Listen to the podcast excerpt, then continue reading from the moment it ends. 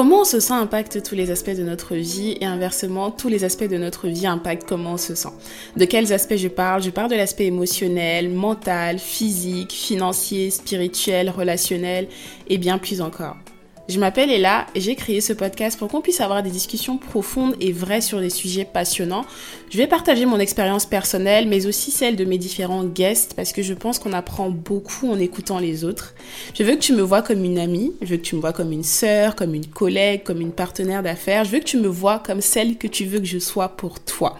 Et le point le plus important c'est que je veux que tu retiennes que je suis comme toi. On embarque dans l'aventure ensemble et je te laisse découvrir la suite.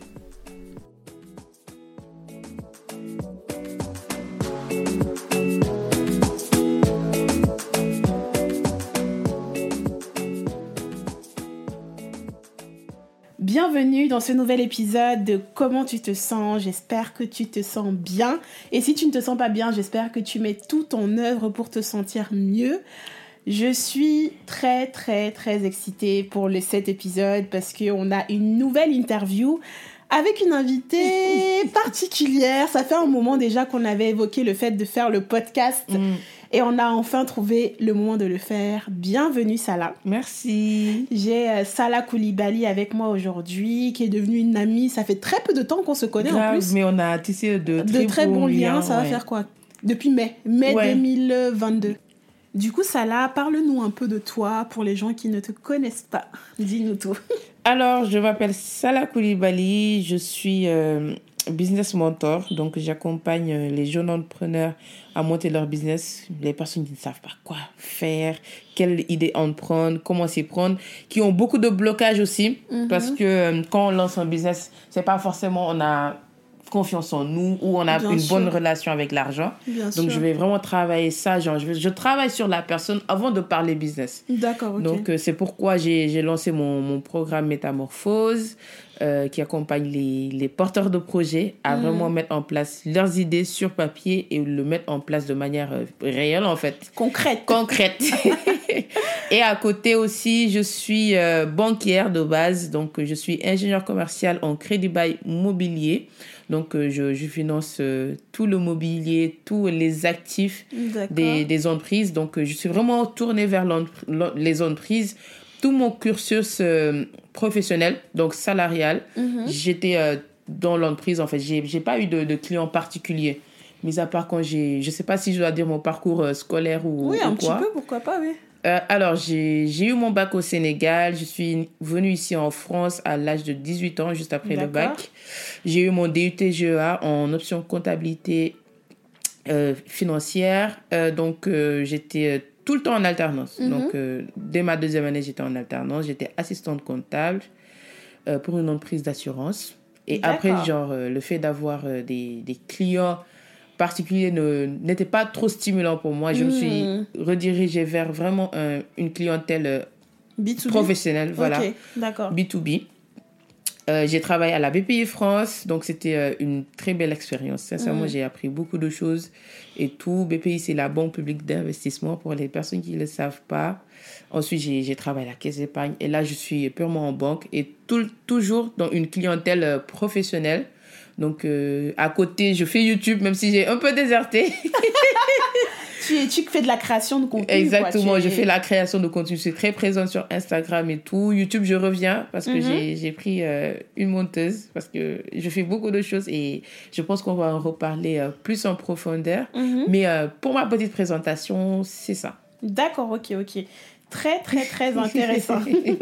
Donc ça, et moi, on s'est rencontrés à la conférence... De Philippe. C'était marketing digital, c'est ça C'est ça, tout à fait. On s'est rencontrés à la, à la conférence de Philippe sur le marketing digital, mais on se je vais pas dire qu'on se connaissait, mais je savais déjà un petit peu qui tu étais sur les réseaux. Sur les réseaux. Exactement. Parce mm. qu'on a toutes les deux fait du marketing des réseaux. Ouais, ouais. Et, c'est un milieu très euh, restreint. On se Exactement. connaît littéralement tous. C'est ça, surtout ceux qui, entre guillemets, qui communiquent un peu sur les réseaux. Et Exactement. Donc je savais déjà qui tu étais et je me souviens que bah, une personne avec qui je collaborais dans le business avait déjà contacté oui, qui savait présenter le projet, etc. Donc, je voyais un petit peu qui tu étais. Je savais que tu faisais des lives et tout ça sur Instagram. Que tu étais un petit peu, voilà, tu te lançais un peu dans la création de contenu en général, même au-delà de, de ce que tu faisais. C'est vrai. Et euh, bah, à la conférence de Philippe, on était, je trouve qu'on était vraiment un peu à la même phase par rapport au marketing de réseau. Exactement, tout à fait. C'était vraiment la même phase, genre. euh, C'est ça. on était à un point où euh, on s'était dit c'est bon, on a appris beaucoup de choses. C'est ça, exactement. j'ai été grandi grâce à cette expérience et toi aussi, Pareil. avec pareil. tout le, le retour qu'on s'est qu'on s'est dit et tout. Exactement. Mais euh, à un moment donné, on, voulait plus en fait. chose. Exactement. Et euh, on, a, on était vraiment exactement et on était vraiment sur la même longueur d'onde. Donc le feeling a directement passé. C'est ça, et c'est fou parce que bah, je me souviens, on était en train de manger, on s'est assis sur les escaliers, on a commencé à parler, et c'était fou parce que euh, en mai, moi, ça faisait peut-être 4 mois, 3-4 mois que j'avais arrêté, et toi, ça faisait combien de temps à peu près? La même chose, genre moi j'ai arrêté en décembre, donc cinq mois, Ok, moi j'avais arrêté genre officiellement début, mi, mi- fin, janvier. mois de décembre, fin décembre, Ouais. j'avais j'avais déjà arrêté. Mm. Mais je l'avais pas dit euh, à ma marraine par exemple, mais moi j'avais dit que c'était bon, mais dès début décembre, Mm. je lui ai, je lui ai dit ma, ma, ma décision en fait. Donc Exactement. c'était vraiment le, la même période, toi et Exactement. moi. Et pour ceux qui ne savent pas comment je pourrais décrire un peu le marketing de réseau, comment tu décrirais ça?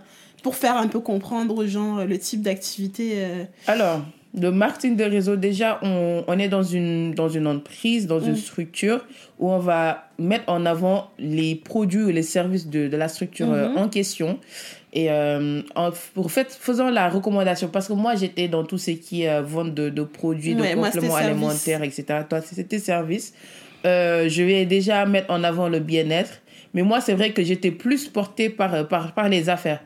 Moi, la vente de, de, de, de peau, Ah oui, parce que toi, vous aviez la vente de produits, vous le, la côté construction de, de, de réseau. Réseau, exactement. Donc, on avait une double rémunération déjà sur la vente avec 40% de, de commission. Et euh, sur le fait de bâtir une équipe qui vend parce que C'est pas sur euh, le nombre de, de personnes qui, qui adhèrent Mhm. qu'on qu'on était payé, mais vraiment sur la vente. Ah, le, fait nombre de de personnes qui vendent, en fait, le nombre global C'est le chiffre d'affaires, que tu exactement. arrives à générer. D'accord, ok. avec toute ma structure. Donc c'était ça, de genre euh, notre, notre business model. Mhm. Mais euh, le marketing de réseau en, en global, c'est vraiment le fait d'avoir son réseau, de créer son de réseau. créer son réseau, de faire connaître l'entreprise en question Ah, avec c'est ça. laquelle on collabore et de générer des profits parce que on- Bah, on le fait. c'est du business en fait, c'est purement du business, mais pas un business qui nous appartient. Et moi, j'étais, euh, j'avais d'autres aspirations Personnel. personnelles qui faisaient que j'ai pris la décision Mhm. d'arrêter, même si au début, c'était pas du tout évident. Bien sûr, parce que tu l'as fait quoi? Combien? Deux ans, deux ans et demi, Pareil. trois. Moi, deux ouais, ans et deux demi. ans et demi, deux ans et demi, et Mhm. euh, genre Mhm. c'était vraiment avec euh, un pincement dans le cœur, mais je savais que sur le long terme, c'était pas viable pour moi, et j'ai décidé d'arrêter euh, là maintenant. Et toi, comment tu Mais, définirais? euh, mais moi, c'est un peu ça. Je pense que c'est pareil. hein, c'est la création de réseau. Il faut savoir que moi, quand j'ai démarré l'activité, je me disais pas du tout que j'allais faire du marketing de réseau. Parce que j'estimais que j'étais déjà, de manière générale, je n'étais pas du tout quelqu'un qui avait une vision entrepreneuriale. Mhm. Je commençais à me poser des questions. Ouais. On va dire que début 2019, parce que j'ai démarré cette activité-là en septembre 2019, début 2019, je me remettais beaucoup en question. Je me posais des questions sur ce que je fais, sur les études que je fais, sur ce que je veux. Je commençais à penser un peu à l'entrepreneuriat, mais sans réellement savoir ce que C'est c'est. ouais, C'est ça. Et en fait, si tu veux, le, le- cette opportunité est venue en- à moi à septembre, en, en septembre, pardon, 2019. Et quand j'ai commencé, c'était vraiment en mode, je commence et on Je verra. tâte le terrain. C'est ça. Mais c'était pas, je n'ai pas commencé en mode, je fais du marketing de réseau. Mhm. Parce que la boîte dans laquelle je- je- j'étais, c'était, bon, on vendait des, des formations en trading, en investissement, etc. Donc moi, Ah, c'était... c'était vous, c'était de la vente de formation. Oui, c'était ça, exactement. Mhm. Donc moi, c'était ça qui m'intéressait. Je ne, je ne venais pas pour ça, mais finalement, je me suis retrouvée dans le marketing de réseau et ça m'a en fait, ça a ouvert tout mon esprit et tout mon... Ça m'a permis de me rendre compte qu'il y avait un large monde d'opportunités dans le business. C'est là Mhm. j'ai commencé à lire des livres, à me Mhm. documenter. Donc au-delà même du marketing de réseau, Mhm. je me suis retrouvée dans plein d'autres choses personnelles que j'avais envie de faire. Ouais. Quelques temps après, j'ai découvert Philippe Simo. Enfin, comme j'avais déjà ouvert mon esprit sur certaines choses, ça s'est un peu enchaîné. Donc, je pense que c'est sûr que pour moi, pareil, j'ai estimé que ça ne me convenait plus. Il y a des choses qui ne me convenaient plus. Je ne voulais plus de cet environnement-là. Mais ça a quand même contribué. C'était la porte en fait d'entrée. Exactement, euh, Ça a contribué pour beaucoup à qui je suis. Exactement. Moi, je je vais jamais cracher sur cette expérience et tout parce que j'ai été vraiment grandi mise avec les, les formations. Et surtout, moi, je suis une personne euh, très réservée. Très, Mhm. très réservée. J'ai j'ai pas la facilité à aller vers les gens parce que Mhm. depuis toute petite, j'étais comme ça. Et pourtant, t'as pas l'air timide, bizarrement. Pas du tout. Non, mais je vais pas, je vais pas vers les gens, mais une fois qu'une personne m'accoste et tout, genre m'aborde, sans pourtant qu'on soit ami ami, hein, je la mets à l'aise. Je suis vraiment euh, là pour. euh, Mais il faut que la- le pas soit fait, quoi. Voilà, exactement. Et moi, c'est très difficile pour moi, même, même, même, euh, aujourd'hui, hein, mais ça a beaucoup euh, diminué. Je pense que le fait qu'aujourd'hui que bah, tu sois entrepreneur, tu aies commencé tes mentorships et Exactement. que tu sois emmené peut-être à aller à des événements où tu rencontres des gens, etc., tu, tu te pousses un peu. Et avec le marketing de réseau, je pense aussi, tu t'es poussé à sortir de ta zone de confort à ce niveau-là. et- Et... sortir vraiment de mon cocon, en fait, parce que moi, je me suffisais, c'est vraiment très égocentrique. je, je me livre à vous. Mhm. Tu te suffisais mais je me toi. suffisais à moi-même. Genre, c'est-à-dire que mon cercle me, me convenait. Je Mhm. voulais personne d'autre. Alors que c'est une erreur. hein. Parce Mhm. que moi, j'ai commencé l'entrepreneuriat à l'âge de 18 ans. Donc, en 2018, j'ai Mhm. lancé mon premier business qui, qui a été un flop. On en reparlera, On en sûrement, oui. sûrement dans, dans, dans l'épisode et tout. Mais euh, déjà, ça, il y avait un blocage concernant le réseau, c'est-à-dire que j'avais mes amis, Mm. j'avais ma famille, ça me suffisait. Alors qu'un bon entrepreneur, il a un carnet d'adresses de fou, en fait. Et il, il n'arrête pas de le développer. Exactement. Et c'est une personne qui est vraiment humainement tournée vers les autres. Mm. Alors que moi, oui, j'étais gentil, etc. Mais je faisais vraiment tu pas faisais le, pas le le, faire. pas. Ouais, tu faisais pas le pas, tu n'allais pas chercher Non. les gens, les Je relations. me disais flemme, genre, Ouais, j'ai pas, pas mais tu sais que c'est impressionnant que tu dis ça, mais parce que moi aussi, j'ai toujours été quelqu'un, j'aime les gens, j'ai toujours aimé, pareil, mettre les- à l'aise les gens, etc. Mhm. Mais je n'ai jamais été quelqu'un qui, en tout cas à l'époque, je n'allais pas forcément vers les Mhm. gens.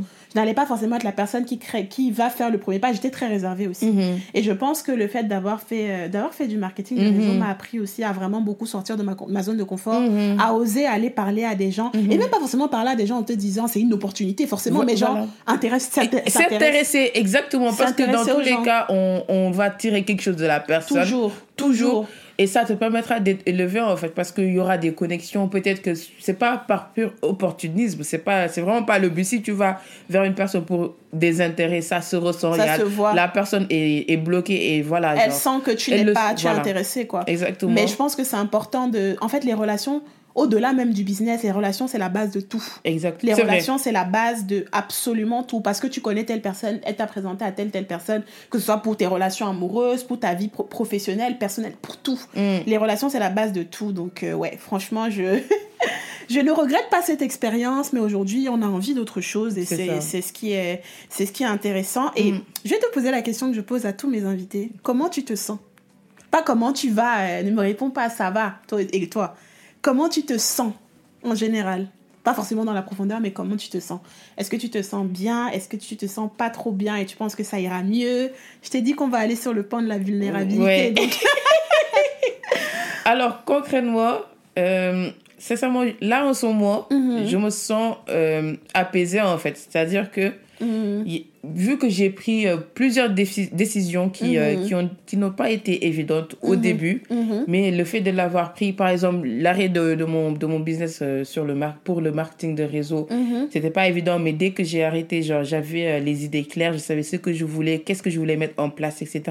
J'avais une vision beaucoup plus claire sur ma personne et je me suis retrouvée en fait. Mhm. C'est-à-dire que quand je, je faisais le, le marketing de réseau, parce que c'était mon principal business, Mhm. euh, je voulais vraiment plaire aux autres. Ouais. C'est- vrai. Parce qu'au début, je me suis lancée parce que c'était intéressant. Mais euh, j'étais vraiment, il y a six mois ou sept mois avant que je n'arrête, j'étais co- complètement déconnectée de, de l'activité en elle-même. Mhm. Mais vu que les personnes, il y avait beaucoup de, de partenaires qui comptaient sur moi, j'avais une tu grosse équipe pas le et choix. tout, je me disais, non, je devais tenir pour eux, même si je sais que après je vais Toi-même, tu étais déjà déconnecté, ouais. Voilà, voilà, même si après je vais arrêter, mais Mm. là, genre, les aider jusqu'à ce qu'ils euh, aient à leur tour aussi euh, des revenus constants, je Mm. pourrais me retirer. Mais je me suis oubliée. Mais le fait d'avoir déjà arrêté cette activité, ça m'a permis déjà de souffler, de faire une introspection, parce que après je me suis sentie perdue, mais j'ai travaillé sur moi, etc., Pareil. pour me retrouver, pour voir ce qui comptait réellement Pour pour, ça, moi. là. Exactement, pour ça là, pour personne d'autre, mais que pour moi-même. Mhm. Et euh, le fait déjà de faire ce premier pas, je me suis dit, voilà, tu, tu prends des risques. C'est c'est pas des choses que tu dis, euh, c'est pas des paroles en l'air sur les réseaux, etc. Parce que moi, je suis vraiment dans, dans cette dynamique de prendre des risques, des risques calculés, vraiment, des Bien risques sûr, pas des réfléchis. risques qui n'ont pas de sens. Voilà, quoi. des risques réfléchis. Mm.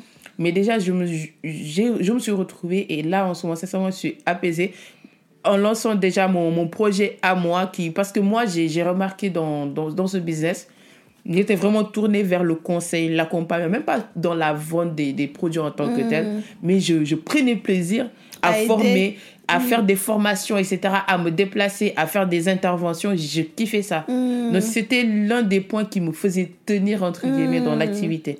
Donc, le fait aussi de d'avoir lancé mon programme, genre, ça m'a permis d'avoir euh, une consécration. C'est-à-dire que j'avais touché ma mission de vie parce que je savais que moi, à travers la parole, je pouvais aider les gens. À travers, un impact. voilà, un impact. À travers, genre, mon intelligence, j'ai envie de dire, intellectuelle et aussi émotionnelle, Mhm. je savais cerner les personnes. C'était un don. Genre, depuis toute petite, on me- Reconnaître leurs problèmes, Leurs problèmes, trouver des solutions, trouver des alternatives.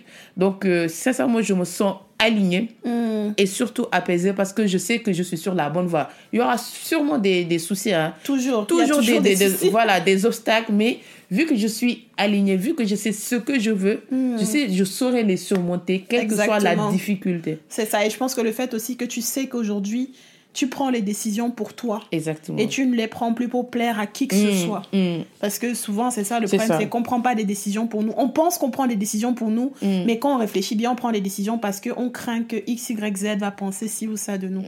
Donc ça, c'est euh, c'est totalement vrai. Et je voulais que tu nous parles un petit peu de la salade. La salade avant, donc dans quel contexte tu as grandi? Et bah, comment tu en es arrivé à être la salade aujourd'hui, à avoir la vision entrepreneuriale que tu as aujourd'hui? Alors, euh, pour vous retracer tout ça, je suis née en Italie, je- donc je suis vraiment un pigeon voyageur. Je tiens à le préciser dès maintenant. Je suis née en Italie, je suis venue, euh, je suis partie au Sénégal à l'âge de 3 ans avec mes parents. Euh, donc, euh, on- on- mes parents avaient pour objectif de s'installer définitivement au, au Sénégal. Mais il y a eu un contretemps. Je suis trop, j'étais trop jeune pour savoir, mais Bien euh, sûr. il y, a- il y avait un contretemps pour, et il y a mon père qui est parti en Italie et m'a laissé avec ma mère euh, au, Au Sénégal. Mhm. Pour déjà, pourquoi ma mère est, est restée avec moi? Parce que concernant le, le système scolaire italien, c'est pas ouf. Mm. Le, le système euh, scolaire sénégalais était plus cadré, beaucoup plus rigide parce qu'en Afrique, vraiment, euh, C'est pas pareil. c'est chaud. C'est ça, c'est chaud. En voyant ici et l'Afrique, c'est c'est- c'est deux niveaux différents. Totalement différent, ouais. Et euh, donc, ma mère euh, a, a fait le sacrifice, entre guillemets, de rester euh, au Sénégal pour, euh, pour mes études. Euh, après, je suis... euh, ma mère est partie en, au Sénégal et j'ai eu à grandir avec ma grand-mère, en fait. Donc, du coup, j'avais mes, mes parents très loin de, de, ch- de moi. Genre, j'avais euh, l'habitude de les voir trois mois, grand max, par an. Mm, il venait ou toi tu partais? Je, je partais souvent. D'accord, chaque année à peu Chaque près. année, j'allais en Italie. Ou des fois, ils venaient, mais c'était pas aussi récurrent que moi. Moi, je savais que toutes les vacances scolaires, je devais, j'allais en Italie parce que voilà, mes parents étaient loin. Mais t'avais besoin aussi de J'avais- les ouais, voir. pour mon développement, parce que mes deux parents finalement étaient euh, en Italie euh, quand j'avais 9 ans. Donc, de Mhm. mes 9 ans à mes 18 ans, j'étais avec mes, ma grand-mère. Donc, tout ce qui est reconstruction, adolescence et tout, j'avais vraiment besoin de ça. Mais vu qu'aussi, ils, ils étaient très loin de, de moi, j'ai eu Mhm. à grandir plus vite en fait D'accord, à être d'être beaucoup autonome. plus autonome, plus, plus rapidement que les personnes de, de mon âge. Donc j'étais euh, très mature pour mon âge et tout. Mhm. On me l'a souvent dit. Je savais ce que je voulais déjà. Et pour répondre à ta question concernant l'entrepreneuriat, depuis le début, je savais que je voulais être entrepreneur. Je n'avais pas le mot. Je Mhm. savais pas. Mais quand on me disait, par exemple, les dissertations, de dire euh, quelle est ton, ta vie de rêve, ou euh, Mhm. je, je me rappelle aussi, il y avait euh, un exercice en anglais. On disait euh, quel est ton projet à long terme en Mhm. fait? Et ça, par contre, par exemple, c'était quand je suis venue en France. Ça, c'est un exercice qui m'a marqué. J'ai écrit mon but, c'est de rentrer au Sénégal pour développer mon pays et contribuer à l'emploi des jeunes. Je ne savais pas. Ah dans oui, quoi, mais c'était âge?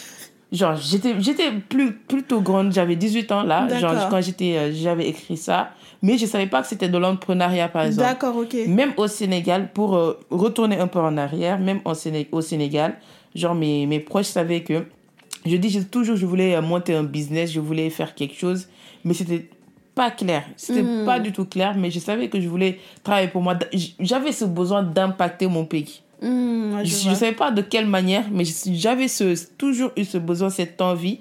Donc, quand l'entrepreneuriat s'est ouvert à moi et j'avais lancé mon, mon premier business qui a été floppé parce que j'ai été arnaquée et tout. genre, euh, en plus, par une, par une proche. Ouais, genre, je euh, souviens j'en ai parlé, j'en ai parlé souvent sur les réseaux et tout. Ça m'a déjà mis un pied dans, dans, le, dans le bain, en fait, dans La le bain de, dans la réalité, mais Mm. surtout dans le monde de l'entrepreneuriat pour Mm. dire que c'est pas tout beau, tout rose. Mais je savais que c'était pour ça j'étais fort, en fait. Je pouvais, je supporte pas vraiment, c'est pas l'autorité, mais le fait de, n'être pas autonome, assez autonome ou avoir une, une, une once de prise de décision. Parce que, Mm. genre, en banque, c'est très hiérarchisé, en fait Ouais. c'est très pyramidal genre Mm. c'est c'est- tu es directement euh, confronté à un plafond de verre et moi genre j'ai le cerveau qui fuse je veux vraiment encore ce besoin d'impacter Mm. donc je sais que l'entrepreneuriat était toujours fait pour moi en fait même petite Genre, même ok. petite- c'est vrai que petite, je j'entreprenais pas en, en vendant des sucettes, Ben sucettes, oui. etc. mais je savais que c'était ça, mais je savais pas dans quoi ni, ni comment. Mais il y avait euh, ce besoin, c'était vraiment plus fort que moi. D'accord, mais c'était pas bien sûr tu étais plus jeune donc tu n'arrivais pas encore à poser des, Des mots, mots, concrètement et puis tu n'étais pas à un âge où tu avais travaillé pour dire je ne veux pas ça mais je veux ça. Exactement. Mais tu savais déjà à peu près que voilà, tu avais ce besoin d'impact, de faire des choses, de Tout créer, d'apporter de la valeur, etc. C'est-à-dire que quand j'étais au Sénégal, euh, j'étais trop couvée. C'est-à-dire Mm. qu'il faut qu'on le dise dans, dans nos pays africains. Mm. Genre, on n'est pas très vite responsabilisé. Par exemple, en France, ça. par exemple, ici en France, à l'âge de 18 ans, tu sais si tu dois aller euh, prendre ton petit appart, ton petit studio, Bien sûr, euh, aller sûr. dans une autre ville pour étudier, alors que nous, au Sénégal, plus, plus précisément, et surtout pour, la, pour les filles et Mhm. tout, tant que tu n'es pas marié, tu sors pas du cocon familial, tu ne vois pas d'autre chose que dans ton, ce qui est dans ton périmètre. Donc le fait déjà de, de venir en France, ça m'a ouvert les yeux, ça m'a responsabilisé, responsabilisé, pardon. Mais euh, genre j'ai vraiment souffert en fait parce que tellement j'étais trop couvée, je Mm, ça t'a connaissais pas. choqué. voilà, c'était trop brutal pour moi en fait. Mhm. Et ma mère sentait que il fallait que, que je sois vraiment confrontée à la vie. Pour les trucs administratifs, je l'appelais, elle me dit ça là, débrouille-toi, genre, t'es une grande fille et tout. Et moi, j'avais vraiment mal. Parce que je me disais, sûr, elle le savait. mal exactement, je lui disais, mais toi, tu sais comment je, je dois faire. Mhm. Donc, aide-moi ou fais-le pour moi. Elle me dit, non, genre, tu es grande, fais-le pour toi. Débrouille-toi, tu Donc, peux te débrouiller. Voilà.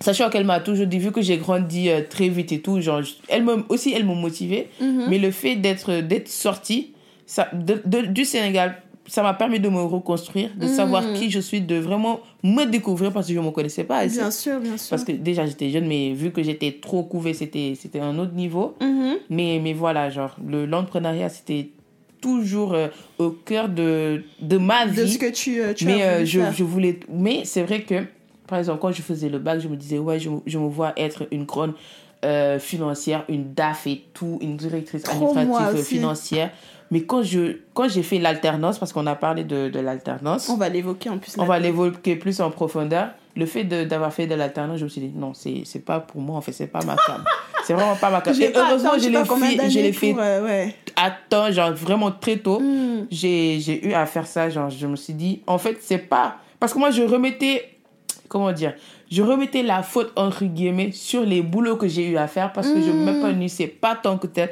parce qu'au début oui ça me plaisait parce que c'était quelque chose de nouveau etc Tu l'avais choisi. du, voilà mais du moment où je m'apprivoise de, de mon environnement je commence à être saoulée parce que je, je vois que j'ai fait le tour Mm. et je remettais toujours sur le poste en question etc. la boîte, la ça boîte me plaît pas, etc. etc. alors que c'est pas la boîte en tant tant que telle, mais c'est le système qui Mm. m'arrangeait pas. Mm. Parce que j'avais, comme je le disais, j'avais pas de prise de décision majeure sur le développement de, de, de la de boîte. la boîte sur les changements, les Sur choses les que tu vois changements. qui...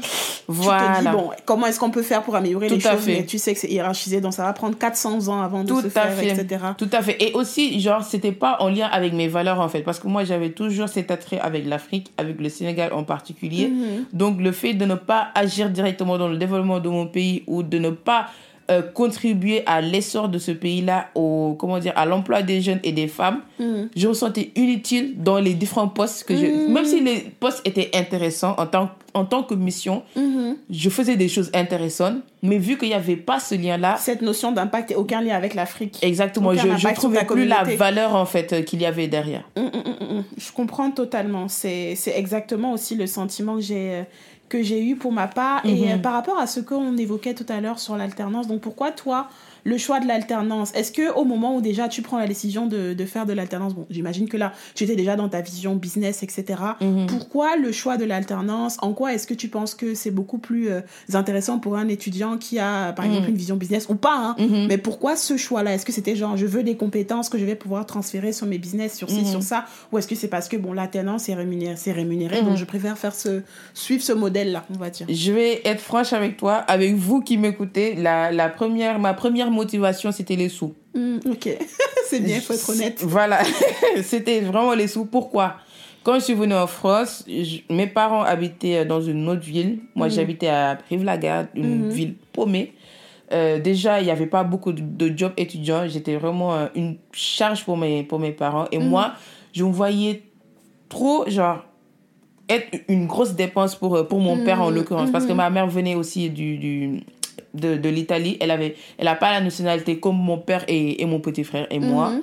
Donc, elle devait avoir les papiers, etc. Donc, elle ne travaillait pas forcément. Mhm. Elle travaillait de temps à autre et tout.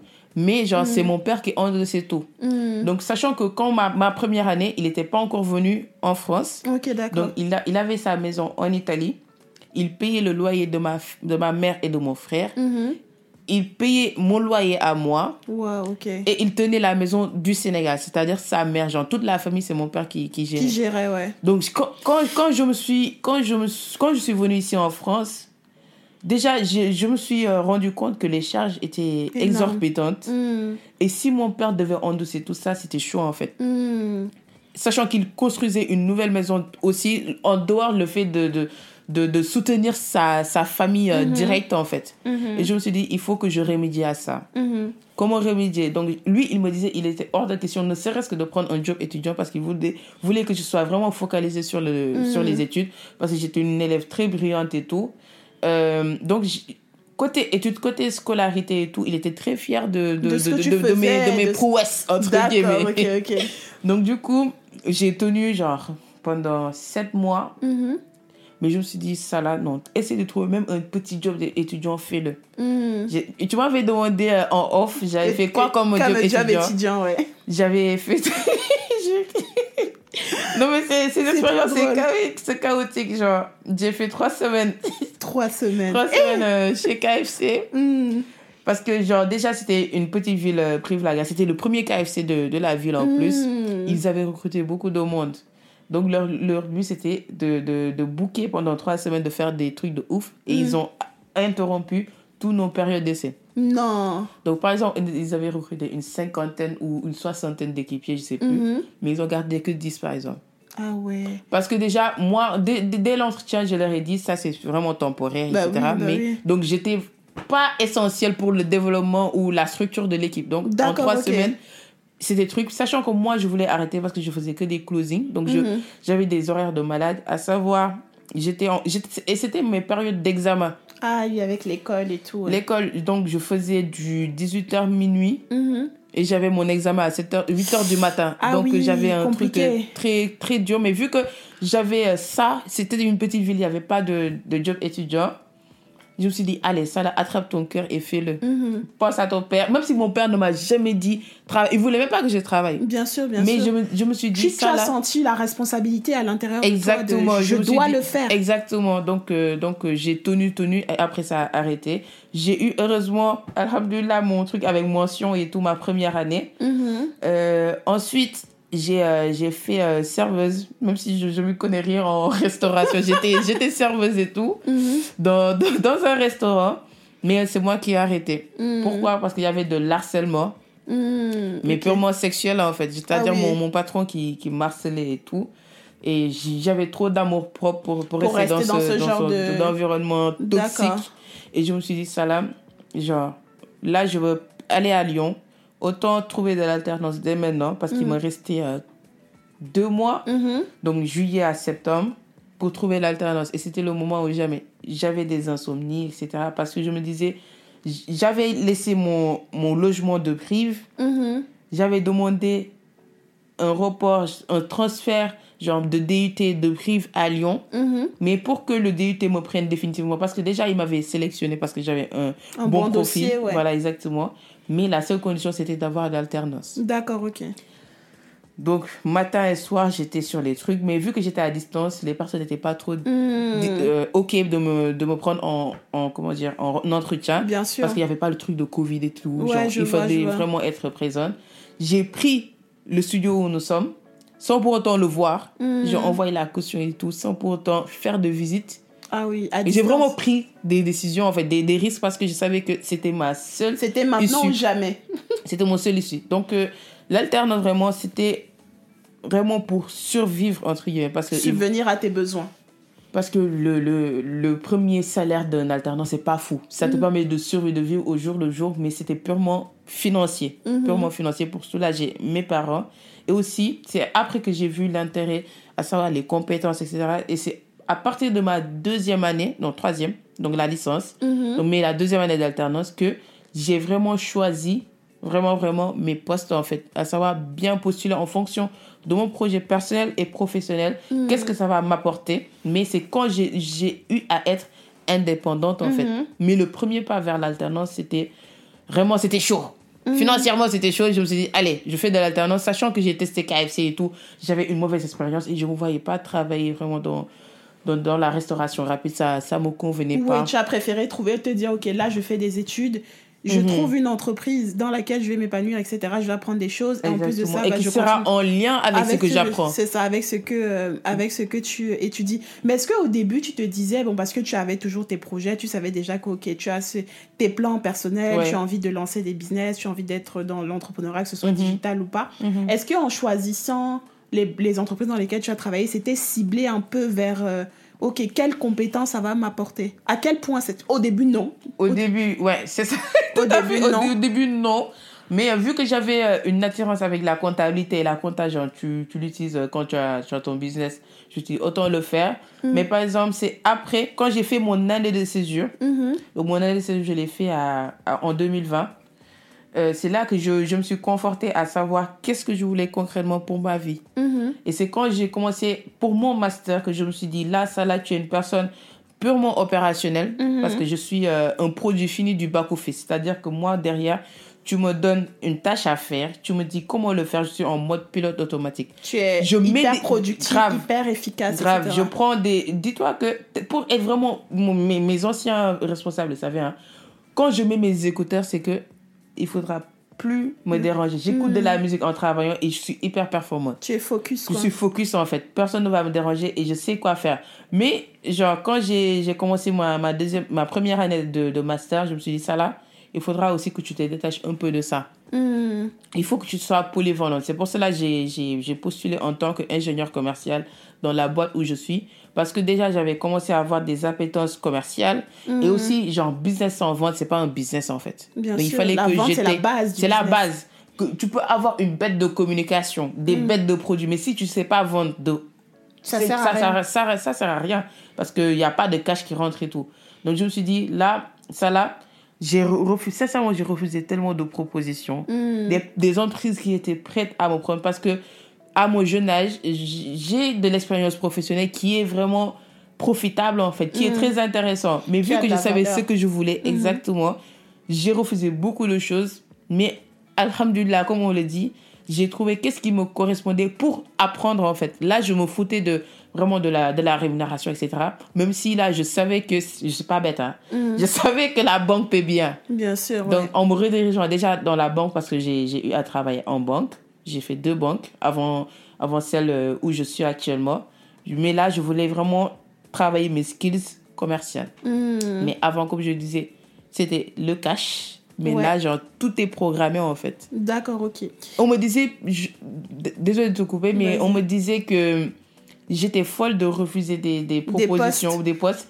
Mais moi, vu que je savais ce que je voulais, Et pourquoi tu le et pourquoi je voyais pas l'intérêt de prendre un, un poste parce qu'on me payait, Mhm. sachant que je sais que j'avais le temps pour trouver quelque chose qui me correspondait et que dont j'aurais besoin pour mes futurs business. C'est ça. Et vu qu'à ce moment-là, tu étais déjà à fond dans, tes, dans le business, dans C'est ça. le fait de te chercher, de trouver ce que tu ça. as envie de faire, pourquoi, etc. Donc il fallait que ça cadre. Exactement, c'est le pouvoir de la vision en fait. Mm. Là, peut-être qu'on va pas en parler, mais vraiment quand vous avez quelque chose qui, euh, qui est clair dans votre tête, vous savez où aller, etc., personne ne pourra vous en détourner. Mm. Les personnes vous diront, toi, tu es malade, prends cette opportunité, on sait jamais, peut-être que c'est la dernière et tout, mais si tu sais ce que tu veux et ce que tu vaux, c'est très important parce qu'il faudra travailler sur toi, travailler Mm. sur tes compétences et tout, il y a toujours une opportunité qui sera là en train de t'attendre. Mais il faudra Exactement. foncer, savoir, avoir la confiance que c'est pour toi et tu Exactement. l'auras en fait, quel que soit le temps qui ça- que, Mhm. ça, que ça prendra, mais ça viendra à toi en fait. Totalement. Et je pense que personne ne sait mieux que toi ce qui est bien Tout pour à toi. fait, tout à fait. On peut, on peut te. De toute façon, je suis, je suis totalement d'accord avec le fait qu'il faut écouter. Enfin, il faut prendre quand même ce que te disent les Oui. gens. Je dis pas qu'il faut, Il faut le pas prendre en écouter, compte. bien sûr. Mais les gens, généralement, peut-être de l'extérieur, qui vont juger tes choix, ils ne savent pas souvent pourquoi tu fais ces choix-là. Mhm. Ils ne connaissent pas tes plans, ils ne savent pas dans pas quelle direction tu sais ça. Ils n'ont pas la même vision. Et des fois, tu ne partages même pas ce que tu as envie de faire. Donc, forcément, ils se disent, mais elle est folle. Elle est folle. Mais ils Mhm. savent pas pourquoi tu prends cette décision Mhm. et sur quoi tu comptes en prenant cette décision. Donc, euh, Exactement. C'est très important de faire la nuance. Et tu parlais, euh, donc aujourd'hui, tu as cette vision entrepreneuriale, tu es en train de développer plusieurs projets, tu mets pas mal de choses en place, Ouais. tu, tu fais du mentorship, tu aides Ouais. des personnes. D'ailleurs, je suis arrivée chez elle tout à l'heure, elle était en plein mentorship, en plein que j'étais, j'étais, j'étais bluffée et choquée. J'étais vraiment bluffée. Je me suis dit, mais waouh, quelle assurance et tout. Mm. Mais et du coup, en fait, selon toi, quel est ton, quel est ton why, quel est ton pourquoi par rapport au business? Pourquoi pas te dire donc déjà, tu m'as parlé du fait que tu n'aimes pas être dépendante, etc. De, de quelqu'un. Tu aimes pouvoir faire des choses qui vont créer du changement. Ouais. Mais c'est quoi ton why profond? Pourquoi pas te dire, ok, je fais des études, je vais me focaliser pour trouver un travail. Pourquoi te dire, ok, là, j'ai envie de, j'ai envie d'entreprendre Mm. au-delà des éléments que tu as déjà évoqués? C'est sûrement les- la majorité, ce sera le besoin d'impact dans mon pays. Mais euh, pour euh, un truc purement égoïste, je suis, je suis une personne qui aime vraiment le confort. Mm. Le confort sur tous les plans. Je dis pas forcément de l'argent parce que l'argent, c'est un outil. Bien sûr, C'est c'est un levier qui te permet d'avoir ce confort-là. Mais moi, j'ai j'ai vraiment envie de me mettre bien et de mettre bien mes, mes proches, en fait. Moi, quand je, l'écris, je, je dis que, genre, mon- mes différents pourquoi, j'aime l'opulence. Moi, je suis vraiment... Et il faut j'aime- l'assumer, c'est bien. J'aime l'opulence, j'aime les choses bien, j'aime les choses belles, et j'aime les choses chères. Mm. Mais mis à part ça, comme on le disait euh, il y, a, il y a quelques, quelques instants en off, Mm. moi j'aime les, les bêtes de souvenirs en fait. Mm, les expériences. Les expériences euh, enrichissantes et tout. Mais moi, vraiment, mais un pourquoi doit- devrait se tourner vers les autres. Moi, Mm. c'est toujours vraiment accompagner, tirer les gens vers le haut parce que j'ai j'ai cette mission de, de, de transmettre. Mm. De, de- parce que même Tu le toute fais petite, naturellement. même toute petite, quand j'ai demandé, parce que quand je, je, me, je travaillais sur moi, je faisais cette introspection et tout, Mhm. j'ai demandé à ma mère, j'étais comment enfant en fait, j'étais quel type d'enfant? Elle m'a dit, tu t'es tout le temps fourré dans, la, dans les discussions des grands. Mm. J'avais tout le temps quelque chose à dire. On me disait, mais tais-toi, tu peux écouter, mais tu te tais. Ouais, je Mais vois. tellement, genre, je voulais euh, apporter quelque chose. Si je trouvais quelque chose, même à mon jeune âge, hein, je, trouve, Mm. je décidais deux, trois trucs. À mon niveau, je savais pas que c'était c'était un don n'avais ni pas rien. de recul, bien sûr, sur ça. mais je donnais des trucs pertinents. Il me dit, ah, ça c'est intéressant et tout. Et, au Sénégal, on, on, on dit que tellement, si une enfant est tellement futée, elle peut assister aux, aux conversations de grands et on peut l'écouter L'écouter. en fait. Mm. Il y a une- vraiment une expression dedans, mais moi, c'était tellement naturel que voilà. Et même euh, une anecdote aussi, genre en, en primaire, moi, je suis une personne très mateuse. Je, Mm. je sais que. Tu aimes bien les chiffres. Mais j'aime les chiffres. Moi, trop de lettres là, ça me fatigue. Ouais, ça, bien les ça me fatigue. Tu aimes calculer, Calculer. évaluer. ouais. Exactement. Donc, du coup, en primaire, on avait euh, l'habitude de faire des problèmes. Mm. Quatre opérations et tout, au Sénégal. Et j'étais tout le temps en compétition avec deux autres gars, genre Mm. d'autres jeunes- et tout. Le, genre, le, le, le goal, c'était de trouver la solution avant tout le monde, en fait Mm, le plus rapidement le possible. plus rapidement possible. Et moi, tellement j'étais là à chercher des solutions, même avant que le prof, la, la maîtresse ne finisse le, le contenu du problème sur le tableau, j'avais déjà solution, trouvé. Ouais. Et, je, J'ai trouvé et tout le monde, se- tout le monde. Oh mais là elle a même pas fini et tout. J'ai dit, mais je sais que c'est quoi la suite logique Du du, truc. du problème en fait. Donc Mm. j'avais déjà décelé. com- Donc déjà ça, le fait de- de- d'être futé et tout, je voulais trouver des solutions à des Mm. problèmes. Donc ça, genre, concernant mon pourquoi, comme je l'ai dit au, au début, c'est vraiment d'impacter, Mhm. de, de, de- d'agir dans mon pays parce que je suis très attachée au Sénégal. Oh oui, ça, Très- je, l'ai- vu. très très attaché au, au Sénégal. Moi, c'était c'est vraiment impensable de, de faire une année complète et de ne pas aller au Sénégal. Mmh, ouais, je vois. C'est vraiment une retour, euh, un retour aux sources. C'est un besoin, C'est un besoin pour moi, en fait. Mhm. Mais mon pourquoi, c'est vraiment d'élever, d'impacter. Mais si c'est purement égoïste, pour moi, c'est vraiment l'opulence, en fait. Vraiment le confort. En fait, en fait, et je pense que j'écoutais il y a pas très longtemps une vidéo de Philippe qui disait, mais en réalité, c'est vrai. hein. Aujourd'hui, toutes les personnes qui font de l'argent, de là du fait que bah, tu as un don quelque part, tu Mhm. veux le partager, tu le partages naturellement, etc. Mais en fait, on veut tous se sentir bien. Même les gens qui vont te dire, parce que tout le monde n'est pas à la recherche de l'opulence. Même quelqu'un qui te dit qu'il n'est pas à la recherche de l'opulence, personne n'est content quand il a Il est par dans exemple une l'inconfort famille, il est dans le- l'inconfort, le ouais. frigo est vide, il peut pas Mm, nourrir les gens qu'il aime. Mm. Personne n'est content quand il n'arrive pas à se déplacer parce qu'il n'a pas les moyens de le faire. Mhm. C'est utopique de se dire, oui, moi, je n'ai pas de problème à vivre dans... avec rien. Oui, rien, oui, mais tu as quand même besoin d'un minimum. Le monde dans lequel on vit, c'est un monde qui est basé sur les finances. Et c'est vrai que, quand, bien entendu, quand tu as une vision sur l'opulence, tu as besoin... En fait, tu as- tout le monde a envie de confort. C'est ça, tout à fait. Genre, les- le- le- la définition de confort sera différente pour, euh, Pour tout un chacun, chacun. bien sûr, bien sûr. Mais, euh, mais on a vraiment besoin de confort parce que, ça. genre, on est des êtres humains, on veut de la, une récompense, en fait. Là, genre, on n'est pas là pour souffrir. Genre, Dieu Personne. nous a pas créé pour qu'on souffre. Personne. Donc, il faudra qu'on se cherche, mais tout le monde a, son, a sa définition du bonheur. Mais moi, je Exactement. sais que Toi, ta définition, c'est par ce véhicule-là qui est Exactement. l'entrepreneuriat. Ce sera même pas genre euh, le purement matériel, mais vraiment être bien, Être de n'avoir pas de soucis financiers et tout, de ne pas tout le temps regarder mon compte bancaire pour me dire ça là c'est compliqué. Et surtout. Mm. ma principale motivation c'est mes parents en fait. Surtout ma mère, genre je sais qu'elle a sacrifié beaucoup, Beaucoup de choses, choses pour beaucoup, vous. beaucoup. Et le truc c'est qu'elle le dit pas forcément, genre les mères le disent pas, mais, Mais, moi. mais tu le sais, tu le vois. J'étais tout le temps une enfant futée, donc Mhm. tout, même si elle ne le disait pas, je décelais des choses en fait. Mm. Donc même là, genre, elle continue de, de se sacrifier pour nous. Donc je me dis, elle, c'est vraiment ma muse. Je veux vraiment la mettre bien. Si ma mère, elle est vraiment bien, moi, je lui ai une fois dit, moi, mon goût, c'est vraiment de te dire un jour, maman, arrête de travailler et je vais te donner deux fois ton salaire. C'est ça. Donc juste ça, genre, il y a, ces- il y a ces phrases qui, qui font que je, je, je, me, je, je bouge, en fait. Tu te bouges. Je bosse à- dis, je bosse à Je fond. n'ai pas le choix, ce n'est même pas, tu ne le fais même plus pour toi. Pour, moi, exactement. pourquoi, et puis il faut dire les choses. Nos mamans ne sont pas éternelles, nos parents. Exact, c'est ça Oh, que j'allais Nous-mêmes, on ne l'est pas. Donc, Exactement. moins Et la vie est trop courte et tout pour, euh, pour gaspiller son temps et tout. C'est ça. Donc vraiment, c'est c'est ma principale motivation avec papa s'il entend le, Le podcast, mais ce sont vraiment mes, mes, tes mes, principales, mes- mes principales motivations. ouais. Non, Ouais. mais je suis 100% d'accord. Et je suis de ceux-là qui pensent qu'en réalité, comme tu disais tout à l'heure, on a tous une définition totalement différente du bonheur. Et je suis, moi aussi, pareil que toi. hein. J'ai Mhm. ma, ma vision entrepreneuriale. Je pense que même les choix de vie que je fais Mhm. aujourd'hui en tant qu'employé, c'est est-ce que la boîte va me permettre d'apprendre des choses qui vont, Mhm. moi, m'aider par Mhm. rapport à mes projets personnels, etc. Et je pense qu'on a besoin de tout pour faire un monde. Mhm. Je suis pas dans une vision de me dire, oh, les salariés, c'est pas bien aussi. Pas... Non. Toi, déjà, en tant qu'entrepreneur, quand tu développes ton entreprise à un certain niveau, tu as T'as besoin. besoin.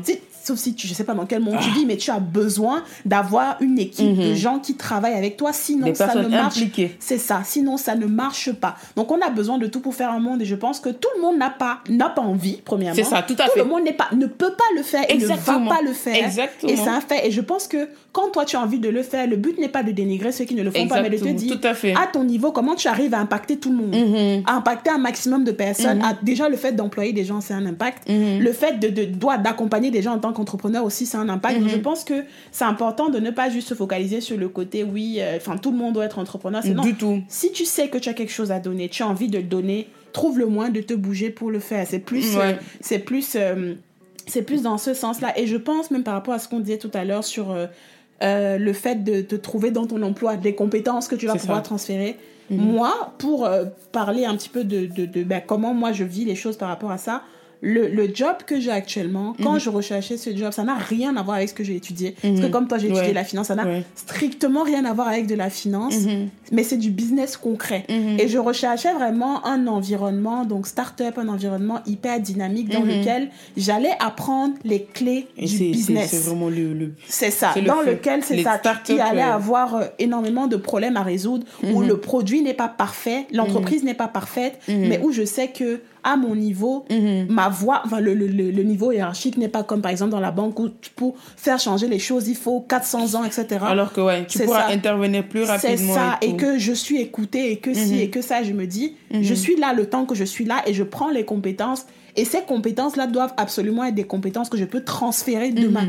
Parce que faire des choses et apprendre des choses qui ne te font pas évoluer, ça ne sert... euh, Flemme, tu sais, une perte de temps énorme. C'est ça. Oui, certes, tu, tu auras toi ta rémunération, mais après, genre, il y a Mhm. quoi derrière c'est ça. Qu'est-ce que tu vas euh, valoir derrière, genre, quand tu sortiras de, de cette expérience Exactement. Qu'est-ce que tu vas en tirer Oui, tu auras ton salaire. Ton salaire te permettra de payer tes factures et tout. Mais derrière, Hum, hum, hum. Qu'est-ce que tu en fais comment, comment tu seras Qu'est-ce qui va changer Chez toi. chez toi avant que tu ne rentres dans, dans, dans, dans, ce, dans, ce, dans cette entreprise? Exactement. Donc vraiment, il faut pas prendre des choix par défaut. Quel que tu sois entrepreneur, salarié, femme au foyer, Peu importe. tout ce que tu veux, étudiant, tous tes choix doivent être conscients et en fonction de toi, ce que tu aspires pour ton futur en fait. Il faut que ta, toi de, de, de demain soit fier de tout ce que Les tu as entrepris, as tous les choix que tu as choisis, Mhm. tous, les, les, tous les risques que tu as pris Mhm. pour que cette personne voit le jour. Parce qu'elle t'attend en fait. Exactement. Cette personne t'attend. Donc du coup, quand tu, tu as les idées claires, quand tu as vraiment le mindset qu'il faut, à savoir l'état d'esprit qui est en corrélation avec ce qui te convient à Bien toi, sûr. tu es vraiment complètement aligné. Et je rebondis sur le ce mot que, que, tu dis. Non, l'alignement, c'est... C'est la base. Moi, c'était quelque chose de lunaire. Sincèrement, et là, Mm. quand, quand on me disait, oui, il faudra que tu sois aligné, j'ai dit, mais comment on peut être Aligné de quoi? de quoi? Mais quand tu, tu Mm. l'es vraiment, tout est clair pour toi. Tout est vraiment limpide. Tu sais la, la, la trajectoire à prendre, quel chemin prendre en fait. Emprunter, c'est- c'est... Et le truc, c'est que, quand, comme tu le disais, que tu sois salarié et entrepreneur, l'un ne va pas sans l'autre en fait. C'est ça. C'est vraiment complémentaire. Et même quand tu es salarié, tu peux impacter vraiment des personnes en fait. Hmm. Tu peux leur montrer comment faire parce que tout le monde ne sera pas entrepreneur et c'est bien, c'est Il faut bien. de tout pour faire Il faut de tout et surtout, genre quand tu es salarié, tu pourras montrer à d'autres jeunes, d'autres d'autres petits frères, d'autres petites sœurs comment faire pour être salarié et être épanoui dans tout dans ton dans ton job en fait. Totalement. Parce que des fois, il y, a des- y, a des- il y a des personnes qui sont salariées, mais qui kiffent tellement leur boulot que c'est comme si c'était leur boîte. Elles se Mm. C'est donnent leur à fond. entreprise, ouais. Et genre, surtout, mais il, faudra, il, faut, il faut se donner à fond quand aussi ton travail est valorisé. Ah oui, bien ne sûr. vous oui, donnez, oui. s'il vous plaît. si ton travail est flagada, Là, il faut, il faut, faut- on te dit, c'est pas ça. Exactement. Il faut voir où c'est vraiment valorisé parce que, comme on le dit, si tu te vends moins cher, on va t'acheter moins cher. Totalement. Et ça rejoint ce qu'on disait tout à l'heure sur le choix. Parce que si tu es dans un environnement où tu n'es pas valorisé, c'est qu'il y a un problème Il y a un ouais, donné au, il y a niveau, un au niveau de ton choix. Exactement. Il y a un problème au niveau de ton choix. Et je voulais savoir un petit peu par rapport à toi, parce que bah, aujourd'hui, tu fais plein de choses. Tu as tes mentorats, tu as créé ton programme, Mhm. tu vas au travail, tu es à l'école, etc. Comment tu arrives à tout gérer?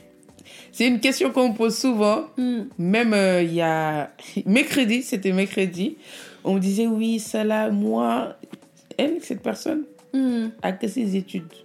Hmm. Genre à côté, elle n'a pas de stage, elle n'a pas d'alternance, elle n'a pas de job étudiant. Elle me dit oui, le master me prend trop de temps. Je ne pourrais pas encore monter de business. J'ai ri. J'ai dit juste déjà, c'est quoi la différence entre toi et moi Mhm. Parce qu'elle m'a posé la question, parce qu'elle me disait, pour comment tu fais en fait? Et cette Mhm. personne, je la connais assez bien pour être vraiment cash avec elle. Hmm. Je lui ai dit, la différence entre toi et moi, c'est que l'entrepreneuriat, genre mon business, mes différents business, c'est pas une option en fait. C'est ma priorité, comme l'est par exemple mes différentes casquettes. Chaque casquette est à priori. À un niveau de priorité. C'est vrai que là, en ce moment, c'est vraiment mes business qui sont en top one. Mais parce que je sais que chaque sphère, ça va m'apporter telle chose, c'est pour cela que je le fais. Hmm. Même si, genre, j'ai j'ai chan- rechangé de, de, de, de, de trajectoire et tout, mais le fait de combiner les, les quatre ou les trois casquettes que j'ai euh, Mm. actuellement, c'est parce que je sais pourquoi je le fais derrière. Hmm. Donc, comme je le disais, pour l'alternance, ça me permet d'appliquer de, ce que j'apprends en cours. Mais l'entrepreneuriat, c'est quelque chose, c'est pour moi. C'est ton avenir. C'est mon avenir et je sais que je suis faite pour ça. Hmm. Mais pourquoi ne pas me dire que je vais attendre jusqu'à la fin de mes études pour le faire? Pourquoi? C'est Déjà, c'est une perte de temps parce que j'aurais pu gagner en, en expérience quand je suis jeune, Étudiante. genre jeune. Je, suis, je, le, je le serai toujours après euh, tout ça. Mais en étant étudiante, ça me permettra aussi de pallier les deux et de vraiment être polyvalente. Et surtout, c'est de ma nature, c'est-à-dire que moi, je suis une personne, je touche à tout. Je m'ennuie très vite. C'est-à-dire que si, par exemple, je me repose, je me dis, je perds du temps. Donc, c'est vraiment quelque chose de, de vraiment ancré en moi. Le fait de toucher à tout, de vraiment tester, etc. Je suis hyper active comme... Expérimente, tu... elle a toujours des nouvelles astuces, de ça, de la story sur tout. Il y a toujours des trucs que tu apprends et que tu découvres et que tu as envie de faire. Exactement. Mm. Et je suis une personne très ouverte à, aux opportunités, en fait. C'est-à-dire Mm. que même si une personne me propose une idée farfelue, j'ai Mm. essayé de trouver, genre, le bon côté. Et, et on va tester, en fait. Il y aura toujours quelque chose à apprendre. Je- exactement. Je veux pas. Je suis une personne, je déteste les regrets. Je préfère me casser la figure en faisant quelque chose, ça. mais je sais que je l'ai fait. Tu as essayé. J'ai essayé et que ça a floppé, par exemple, mais je sais que j'aurais fait, le- genre, vraiment fait le pas de créer quelque chose, même si ça flop, je serais OK avec moi-même. Parce que je veux pas me dire, imagine en 2021, j'aurais J'aurais faire, lancé ça, j'aurais fait ça, j'aurais expérimenté ce truc-là. Ça aurait marché. Alors que peut-être que ça ne ça va Ça pas marcher. marché. Mais c'est pas grave, de toute façon, tu- dans la vie, c'est même pas qu'une décision d'entrepreneuriat. Les échecs, c'est le quotidien. Mhm. Et on doit s'habituer à, à échouer tout Échouer. le temps. Parce que si on fait pas les choses par peur de l'échec, en fait, on ne fait rien. L'échec fait partie du processus. C'est-à-dire que tous les entrepreneurs à succès, genre, ils échouent tellement de fois, mais c'est une chose Il faut qui juste va une fois. Réussir Mm. et leur vie va changer en fait. Totalement. Donc moi, je suis vraiment une personne qui, qui aime le goût du risque. Je, Mm. suis Tu n'as pas peur, pas J'ai peur. j'ai vraiment pas peur. J'aime j'aime des décisions tranchées. C'est-à-dire que depuis toute petite aussi, quand tout le monde va à gauche, moi j'aime passer à droite. tout le temps, on me dit, mais toi là, tu es... Toi, qu'est-ce qu'il y a? Toi, toi tu, tu viens de quelle espèce? Mm. Toute ta famille va faire comme ça. Toi, tu dis tu vas faire autre chose. Mm. Donc ça, juste ça, j'étais comme ça. Mais le fait de- d'être polyvalente, je me sens... C'est comme si j'étais invincible en fait. C'est-à-dire que je me sens vivante. Le fait de, je de, suis, de, de, de je faire suis des choses. totalement d'accord. Et le, le fait aussi d'avoir la sensation de te dire. Moi, par exemple, j'ai eu une discussion avec une amie à moi qui est entrepreneur que j'admire. C'est un peu une amie slash un peu mentor, tu Mhm. vois. Et je lui disais, oui, depuis que j'ai commencé ce nouveau job et tout, il m'a fallu du temps d'adaptation. Donc, j'étais extrêmement investie. Et je me rendais compte que je ne faisais plus rien pour moi. Quand je dis pour moi, c'est travailler sur moi, ma vision, qu'est-ce que je veux, les compétences que j'avais prévu d'acquérir pour Mhm. pouvoir, moi, créer des business ou des choses pour moi. Je ne faisais plus rien de tout ça. Donc, ma vie était devenue très routinière. Mhm. Littéralement, métro, boulot, dodo. Vraiment, Mhm. métro, boulot, dodo. Et elle m'a dit, en fait, le problème avec ça, là, c'est que tu ne peux pas te permettre. Je que tu sais que tu as pris cette opportunité parce que tu savais ce que ça allait t'apporter, mais que c'est aussi un levier Levier. pour toi. Mhm. Donc, tu peux pas te permettre de te dire, tu as tes ambitions, tu as tes projets, tu as des choses que tu peux faire, mais tu t'investis À moitié. Tu t'investis à moitié dans ce que tu veux faire, mais en plus, tu, en fait, en allant, elle me disait, en allant au travail tous les matins, tu dois te poser la question, qu'est-ce que j'ai fait pour moi? Qu'est-ce que j'ai fait pour mes projets perso? En quoi est-ce que je me suis rapprochée de cette personne-là que je veux être? Parce qu'elle m'a dit, sinon dans six mois, on va se rappeler et tu seras toujours au même stade. Tu seras tellement absorbé que par ce, ce, ce, ce, ce- cette expérience que tu fais que Mhm. tu ne verras plus les autres. Et c'était même pas que je n'avais pas le temps en soi de faire autre chose, c'est que j'avais tellement fait de ça mon focus que bah, je ne pensais qu'à ça et je mettais totalement de côté tout le reste. Ouais. Et en fait, c'est ça, c'est de se dire, pour moi en tout cas, si ça peut être des projets entrepreneuriaux ou même des investissements que tu as prévu de faire, peu importe Ouais. ce que c'est, Mm. dans ton activité de tous les jours, demande-toi, je pense, est-ce que tous les jours ou en tout cas à une certaine fréquence, je fais des choses pour moi qui vont me permettre d'arriver à l'objectif que je veux? Parce que si tu donnes trop de place à d'autres choses, Mm. bah Là, je te montre mon rappel. Genre, tous les jours, j'ai cette Ah, question à c'est savoir quoi quelle est la chose la plus importante à faire aujourd'hui pour Mm. améliorer ma vie sur le long terme? C'est-à-dire que même je vais aller au, au boulot, mais il faudra que je fasse une chose exactement. pour améliorer ma vie, moi, en Toi fait. personnellement, Personnellement, genre, on s'en fout de, de ma boîte pas le et chiffre d'affaires de ta boîte, mais voilà, ta vie. mais moi, genre, que ce soit perso, amoureuse, professionnelle, Tout. etc. Mais que Tu as tout dit. genre, un des sphères et tout, soit qu'il y ait un pas vers la moi Que tu as envie du- d'être. Du, futur, en fait. Et c'est exact, et c'est parfait ce que tu dis, parce que effectivement, ce n'est pas qu'une question de business, c'est une question de qu'est-ce que tu fais pour devenir meilleur. Mm. Parce que le truc, c'est que des fois, tellement on est omnibulé par euh, le train-train de la vie, on s'oublie Le quotidien, on s'oublie totalement. On Totalement. s'oublie. Et le temps passe tellement vite. On s'est dit, mais attends, deux ans, je suis dans cette boîte et euh, qu'est-ce que j'ai j'ai accompli pour moi? C'est ça, je n'ai rien fait pour moi. Le temps est passé, j'ai eu ma routine, Mm. mais je n'ai rien fait pour J'ai moi. mes salaires, oh, C'est j'ai- je ça. profite de, de- des week-ends, mais derrière, genre, j'ai j'ai rien mis en place ça. pour moi.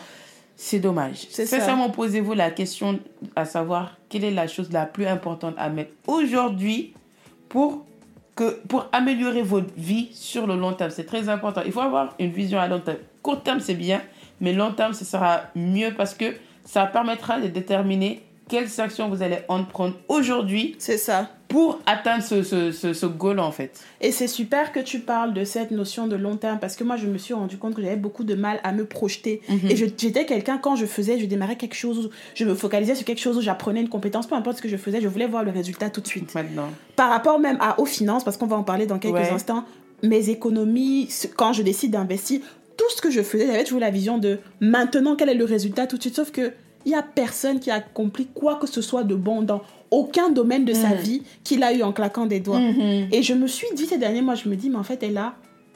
Toutes, il faut que tu, te, tu, réuss- tu, tu réalises que toutes les petites choses que tu fais aujourd'hui, que ce soit bien ou pas bien, ça va avoir un impact sur toi dans 10 ans, dans vrai. 20 ans et dans 30 ans. En fait, que j'arrête un peu de voir le, les résultats de maintenant et que je, Mhm. je commence à me projeter. Tout à fait. Et toi, tu arrives à le faire euh, naturellement ou pas, ça? Au début, j'étais comme toi, c'est-à-dire que c'est et aussi c'est la société euh, actuelle en fait, Mm. c'est-à-dire que il y a Philippe qui aime le dire, on est une génération micro-ondes, Ah, c'est-à-dire que c'est-à-dire qu'on met le plat directement, c'est réchauffé et tout et on nous sert. Donc le, le fait de d'avoir tout le temps des satisfactions, des récompenses euh, Immédiat. immédiates et tout, ça nous bloque en fait. Mais ça, c'est vraiment la chose à ne surtout, mais surtout pas faire. Comment je me suis rendu compte que j'étais vraiment sur la mauvaise euh, piste, c'est-à-dire Mhm. que euh, on, va, on est vraiment dans une société de consommation, c'est-à-dire que là, on va prendre, on va vouloir quelque chose, on va pas se demander comment on, on peut le faire, on, peut- on peut l'obtenir sans pouvoir faire de prix, etc. Et créer de l'argent, en fait, en dehors du, euh, du travail, en dehors du, du, du salariat, en fait, en Mhm. dehors de notre salaire. Moi, par exemple, qu'est-ce qui m'a f- vraiment fait lever le pied C'est que je commence à être omnibulée par euh, les, euh, les prix de consommation. Crédit à la parce que tu voulais avoir le truc tout de suite, quoi. Exactement. Mhm. C'est-à-dire que, par exemple, et c'est fou hein, en tant que banquière d'être euh, D'être, vraiment- de se retrouver dans ce côté-là. mais de- ça, c'était avant la banque. C'était euh, quand j'étais. euh, c'était ma première année d'alternance et Mm. tout. Je commençais à avoir des sous, mais pas assez, parce que Mm. la première année, tu, tu gagnes euh, 800 euros. Hum. 800 euros, si tu mets toutes tes charges, ça, ça te revient à rien. Ouais, bah Et oui. j'avais. euh, et c'était des trucs tout cons, hein. Mais vu que je commence, j'étais trop omnibulée par le. Je dois l'avoir Je dois l'avoir sur le matériel, etc. Et j'ai contracté deux ou trois prêts, mais c'était des, des prêts de 1000 euros. Tu te dis, 1000 Mhm. euros, c'est rien, tu peux le payer. Hum. Mais quand j'ai basculé en tant que banquière, que j'ai vu le taux d'intérêt dessus, 17 euros, cin- 17 euros, pour cent- euh, 17 euros, 17%, pardon, sur chaque prélèvement, sur chaque mensualité, me suis dit, attends, ça là, en ce moment, tu es en train de te flinguer pour quelque chose. Et le pire, c'est que ces pas des choses-là que j'ai euh, pris, Mhm. et là, pour euh, de- de- les crédits de consommation, pour payer ce truc, j'utilise deux, trois fois, je, l'utilise, je les utilisais plus. plus, tu vois. Déjà, je me flinguais en finance et la chose, je ne l'utilisais pas forcément. Donc, du coup, moi, j'étais vraiment euh, poussée par le désir d'acheter, par vraiment la possession, genre euh, instantanée en fait. en fait, c'était vraiment très impulsif. J'ai besoin d'acheter, j'achète. J'achète. Mm. Alors que c'est vraiment la chose à ne pas, surtout pas faire. Moi, ça m'a coûté vraiment de l'argent Mm. pour, me rendre, pour me rendre à l'évidence que, genre, la satisfaction immédiate, c'est pas la chose à faire en fait. Absolument pas. Absolument pas. Et je pense qu'on apprend toujours, euh, par rapport à ça, on apprend toujours, on se fait toujours frapper d'une certaine façon. Exactement. Et moi, pareil, c'était, mais moi, c'est sur des trucs plus bêtes. hein. On va venir même tout de suite sur le Mhm. sujet des finances. C'est que moi, j'ai toujours considéré que j'étais quelqu'un qui gérait pas bien son argent. Mhm, Mais sur des trucs bêtes. Parce que moi, où mon argent allait, ça allait être dans des trucs de oh, j'ai faim, mhm, j'ai la flemme, je vais commander. Et je vais Et mais commander. ça, ça encore Je vais euh, commander. cumulé. Alors que j'ai de la Oh là là. nourriture dans mon frigo, Ouais. alors que je peux me faire à manger. Mhm. Je commande, je commande, je commande, ou alors je sors, je préfère acheter un truc à manger dehors. Mhm. Et je me suis rendu compte en fait que ma vision par rapport à l'argent, il y avait, il y avait le truc que sur la nourriture, je dépensais beaucoup, mais aussi le fait que j'étais le genre de personne, je ne regardais, j'évitais de regarder mon compte parce que je n'avais aucun contrôle sur ce qui se passait. C'est comme s'il y avait. C'est pour cela qu'on se dit, mais déjà, genre, déjà, quand. quand, quand et c'est vraiment un, un- comment dire, une, une caractéristique de, de la personne qui ne sait pas gérer ses, ses sous. C'est-à-dire que au milieu du mois, tu regardes plus ton compte bancaire. C'est-à-dire que tu vas regarder ton compte bancaire quand les sous vont rentrer, tu seras Et après, trop tu ne content et plus. tout. Mais après, tu seras vraiment dans le déni. Tu te dis, mais en fait, là, en ce moment, c'est foutu pour foutu. Autant que je, je continue à C'est payer. ça, c'est Donc c'est vraiment un cercle vicieux. Et moi, genre, quand vous allez... euh, quand la vie vous, veut vous faire comprendre quelque chose, Hmm. elle va appuyer sur quelque chose qui fait le plus mal, pour vous. Très, très, très mal. Moi, par exemple, moi, il faut me parler, comme je le disais, je suis très chiffrée, il faut me parler de chiffres et aussi il faut me parler d'argent. Mm. Pour, euh, pour vraiment toucher à, ma, à mes neurones là, il faut vraiment Pour toucher à mes sous. oh là là, attention. Exactement. Donc, le fait de contracter plus de. Ouais, c'était deux. Deux. Deux crédits à la consommation Mhm. et que je me suis rendu compte de tous les frais qu'il y a derrière. Mhm. Je disais, en fait, ça là, pourquoi en fait? Ça sert à quoi? Ça sert à quoi? Et les, les bêtises que tu as achetées avec, tu Mhm. les utilises même plus. Totalement. Pourquoi en fait? Mhm. Et là, je me suis déjà eu ce- cette, euh, cette prise de conscience Mhm. et ça m'a permis vraiment de me concentrer sur ce qui comptait vraiment pour moi Mhm. et de différencier tout ce qui est euh, utilité et désir en fait. Totalement. Donc il faudra quand vous allez là je sais pas si on va creuser sur euh, sur les Mhm. finances, je pense que oui, mais il faudra vraiment vous demander est-ce que c'est vraiment important pour vous? Est-ce que vous allez l'utiliser à long terme ou est-ce que vous pouvez vous en passer? Et tous les, Exactement. tous les produits que j'avais achetés avec ces crédits de consommation, je pouvais m'en passer. En fait, c'est des trucs tout cons. J'avais envie de te foutre une claque. Non, mais grave, quand je, je me suis réveillée, je disais, en fait, ça là, qu'est-ce qui t'a pris Qu'est-ce qui t'a appris en fait? Et Le truc, c'était, c'est une bêtise qui te suit deux ans. C'est ça. Parce que c'est sur 24 mois. C'est ça. 24 mois, tu es en train de payer quelque chose que tu n'utilises plus Mhm. et un truc trop cher en fait. C'est ça, exactement. En fait, je pense que le fait de se dire que c'est des petits montants. Après, moi, j'ai jamais été dans le crédit. Mais le fait de se dire, mais j'ai fait d'autres d'autres choses. Ça, dinguerie, c'est pas le mot, mais des bêtises qui Mhm. auraient pu m'éviter Mhm. de me retrouver à découvert ou de me Mhm. retrouver où je n'ai pas de sous alors que j'ai eu des sous, mais je sais pas ce que j'en ai fait. Je peux Mhm. pas te dire ce que j'en ai fait. Et en fait, aujourd'hui, je suis arrivée à un stade où j'ai, j'ai, c'est-à-dire que j'ai tellement fait des, pris des mauvaises décisions et j'ai tellement pris conscience de mes mauvaises décisions qu'aujourd'hui, je suis un peu dans l'extrême opposé. Mhm. C'est-à-dire que, bah, comme je t'ai dit, hein, j'ai un tableau Excel où je note tout ce qui rentre, bien. tout ce qui sort. C'est bien. Mais il y a aussi une part de moi qui vit toujours un peu dans la Dans la peur. peur, Tu vois ça. ce que je veux dire? Et c'est ça, ça que je dois commencer à combattre, c'est de me dire, ok, là, tu n'es plus cette personne, tu contrôles tes finances, tu as un tableau Excel, Exactement. tu mets de côté, tu investis, tu mets un système en place, mais ça va prendre du temps. Là, en ce moment, pourquoi tu as cette peur C'est que tu te réfères tout le temps, tu À, te ce, à ce que j'étais. en tant une personne ne sachant pas gérer ses sous. Exactement. Et ça, genre, quand tu le renvoies à ton cerveau, il sera toujours craintif. Exactement. Et il aura, il aura toujours des doutes par rapport à toi, Tout tes ce que j'ai fait. en fait. Et tous mes choix. Et tous tes choix, genre, Exactement. Pas assez. Parce Mm. que tu te dis que, oui, tu pourras faire des dérives et tout. Tu pourras exact. toujours tu retomber as- sur... tu exactement. Non, mais moi, je...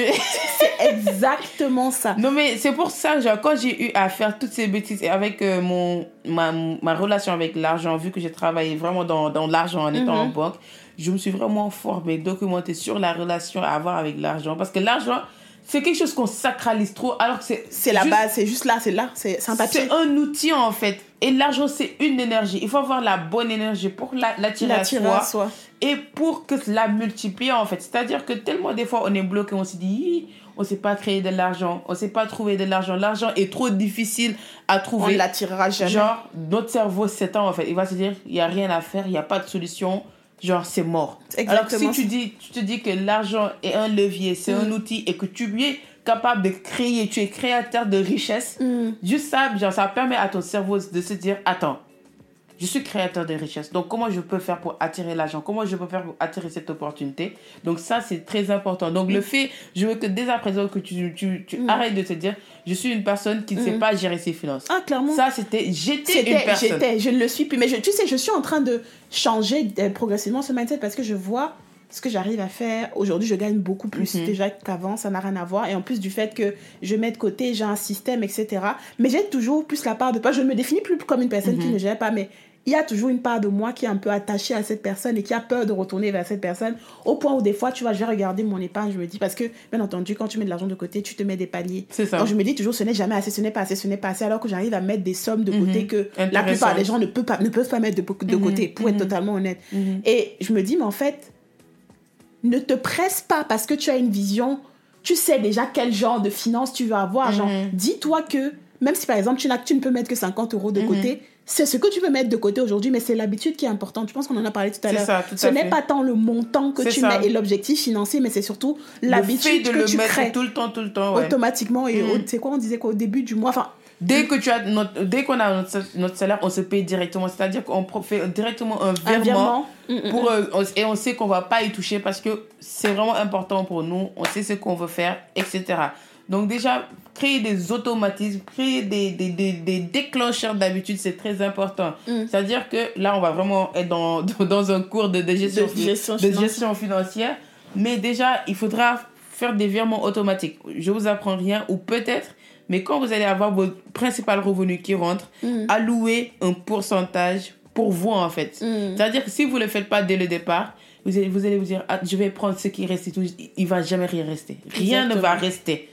Parce qu'il y aura toujours des imprévus. Il y aura Totalement. toujours un truc qui va vous plaire. Vous allez vous dire, oui, j'ai l'argent, etc. Vous allez toujours avoir la flemme de cuisiner. Vous allez prendre un Uber Eats. Alors que si vous prenez l'argent, par exemple, je dis n'importe quoi, tu, vous, vous avez 1500 euros par mois. Je, je tape vraiment en bas pour être vraiment réaliste Mm. pour, euh, pour tout le monde. Vous gagnez 1500 euros par mois. euh, vous n'avez pas d'enfant, on va vraiment être dans notre cible à nous, pas d'enfant, Ouais, un ça. petit copain un, un petit euh, chéri et tout. Mais vous n'avez pas de grosses euh, dépenses, de grosses charges. Prenez minimum 30% que vous allez mettre de côté. Moi, je suis vraiment drastique. Par exemple, prenez 300, euh, 300 euros, 30% que vous mettez de côté que vous n'allez vraiment pas toucher. Et ces 30%, 30%, vous allez dire, par exemple, 10% ce sera pour tel type d'épargne. Par exemple, votre épargne de sécurité. 10% ce sera pour, par exemple, si vous avez prévu de faire des vacances. Parce que les vacances aussi, ça doit être Ça, budgétisé. tout doit être budgétisé, absolument. Écrivez-le si vous voulez faire de belles vacances. Et 10% pour le projet en question pour lequel vous voulez faire, euh, mettre en place. Mais si vous pouvez faire plus, c'est mieux. Mhm. Mais déjà, dites-vous que 30%, c'est pour vous. Exactement. Et si, genre, 30%, vous ne pouvez pas le sortir de votre budget, il faudra baisser le loyer. C'est forcément le loyer Faut qui baisser est trop la plus grosse charge, oui. Tout, tout le temps le plus exorbitant, en fait. Le loyer, ça prend 50% de, notre, De nos de, revenus notre, de nos revenus. Mhm. Et moi, je me dis 50%, c'est excessif. C'est énorme. Par exemple, moi, genre, en tant que personne, je pense que je suis à 25% pour mon loyer. Et c'est Mhm. vraiment quelque chose qui a été choisi Mhm. j'ai pris vraiment la décision de faire des sacrifices vraiment pour mon confort pour la moi de demain en fait. Et c'est très important. Et c'est très important. C'est-à-dire que nous sommes jeunes. On a des aspirations. C'est le moment de vraiment serrer la ceinture, De de, faire faire, des concessions, de faire des sacrifices parce qu'on a une vision. Mais c'est pas facile. C'est vraiment C'est pas jamais facile. facile. Et on me dit, par exemple, la plupart de mes, de mes potes avant me disaient, ça là, tu es bien financièrement, machallah, et tout, tu mets en place beaucoup de choses. Sincèrement, tu pourras prendre, par exemple, quelque chose de plus grand que chez toi. Je dis, disais non. Genre, Mhm. déjà, je voulais pas rester en France. Quel est l'intérêt de trouver Un truc plus grand. plus grand, le truc. meubler, le, donner la caution Cette caution pourra être investie quelque part euh, en Afrique et tout. Mhm. Pourquoi, en fait Mhm.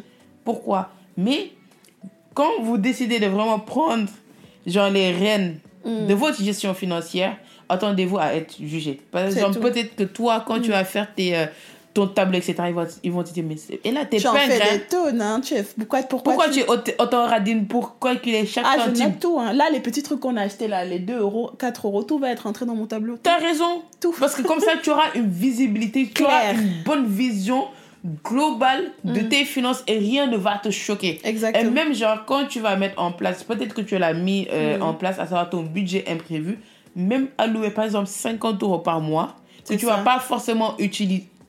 Tu vas pas forcément utiliser genre le mois là, mais laisse-le là-bas. Mhm. Parce que les imprévus, à savoir un, un câble qui saute, ton téléphone, de l'ordi qui l'ordi se casse, tu as quelque chose en panne, tu pourras prendre dans ces fonds-là sans, pour pour autant, pouvoir... euh, sans pour autant genre, être touché financièrement, sans Mm. pour autant le sentir parce que tu avais déjà alloué quelque chose. Tout doit être programmé, tout doit Absolument être calculé. tout. Absolument, absolument tout doit être calculé. Dernière question pour clôturer cet épisode, Salah, c'est qu'est-ce qu'on peut en attendre de Salah sur les mois et les années à venir? En quelques mots, en quelques En mots. quelques. Non, ça c'était la question de la première question à vous poser parce que j'ai tellement de choses à dire. Non, essayer- essaye d'être bref et de, bref, pardon, et de teaser. Non, non, en ce moment il y a Ella, Ella qui me qui me cadre là parce que pour la dire taille. ça là. C'est la part l'essentiel, ne dis pas tout. Parce qu'il faudra vraiment de, de- des surprises parce que sinon ça sera C'est pas ça, trop c'est cool. ça. Juste teaser, c'est par rapport à toi, ton évolution personnelle. euh, Déjà, continuer à aider le maximum de jeunes à monter leur business. Mhm. Donc, euh, ça, c'est vraiment mon. Je sais que c'est quelque chose qui ne va pas changer, Hmm. qui n'est pas prêt de changer leur business en ligne, de, de, de concrétiser, euh, d'accompagner toujours. Euh, ensuite, ce sera le Sénégal, Hmm. le retour en Afrique. Je sais que le retour est très imminent. Hmm. Ah, on n'en parle- on n'en dit pas trop, mais bon. très imminent, très très imminent. Euh, et aussi, comme je le disais au début, poser les actions qui vont faire que mon pays, genre je vais contribuer à mon échelle dans Mhm. l'économie de, de mon pays. Surtout pour, c'est quelque chose qui me tient beaucoup à cœur, le- l'emploi des jeunes et des femmes. Hmm. Il faudra que je, je me bouge en fait sur ça. Vous verrez aussi dans, de faire beaucoup plus de contenu, beaucoup plus orienté euh, euh, dans, dans mon installation au Sénégal parce que Mhm. c'est je retourne dans mon pays d'origine. Mais aussi vous, pour vous montrer euh, les tenants et les aboutissants pour toutes les personnes qui voudront s'installer. Donc autant qu'on se suive sur les réseaux. Mais C'est Comment faire pour vous- te suivre Ton, Ah, ton j'aime Insta? Dis-nous Insta, Insta, YouTube, tout Alors, ça. Même si ce sera en, en description, il y a des descriptions dans les podcasts, non? Euh, oui, oui, il y a une description. Alors, une personne trop à l'aise. Donc, mon Instagram, je sais même pas comment ça C'est s'écrit. ça là. Alors, je vais me mettre dessus tout de suite. Donc, si vous voulez. Donc, c'est Sala, S-A-L-A, C'est point C, tiré du bas. Oui, c'est ça. Et euh, sur YouTube, Salah Koulibaly. Ce sont les plateformes où je suis la plus euh, présente. Je suis également sur TikTok. Mais euh, je ne poste pas beaucoup, même si là, genre, sur TikTok, j'ai vraiment posté mes journées au Sénégal et tout. Donc, ce sera intéressant. Et on veut suivre ton aventure entrepreneuriale au Sénégal. Parce donc, que je euh, sais qu'il y a plein de choses qui se préparent, mais je ne vais pas teaser. Hum, hum. Et le, le, le TikTok, ce sera sala.cools, à savoir S-A-L-A.C-O-U-L-S. Donc voici mes différentes plateformes.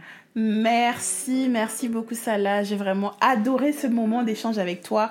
J'espère que ça vous a plu. On était vraiment très naturel. On est posé. Ouais. Euh, On est posé sous la couette. On a passé un bon moment. C'était Ouais. vraiment très agréable. Et j'espère que ça vous a plu. On a parlé beaucoup business, entrepreneuriat, le fait de bah, se dépasser, aller chercher ce qu'on veut et surtout Mm. accepter l'échec. Hum. Donc merci pour ce temps-là et euh, merci à toi de nous avoir écoutés. Et on Merci se dit beaucoup.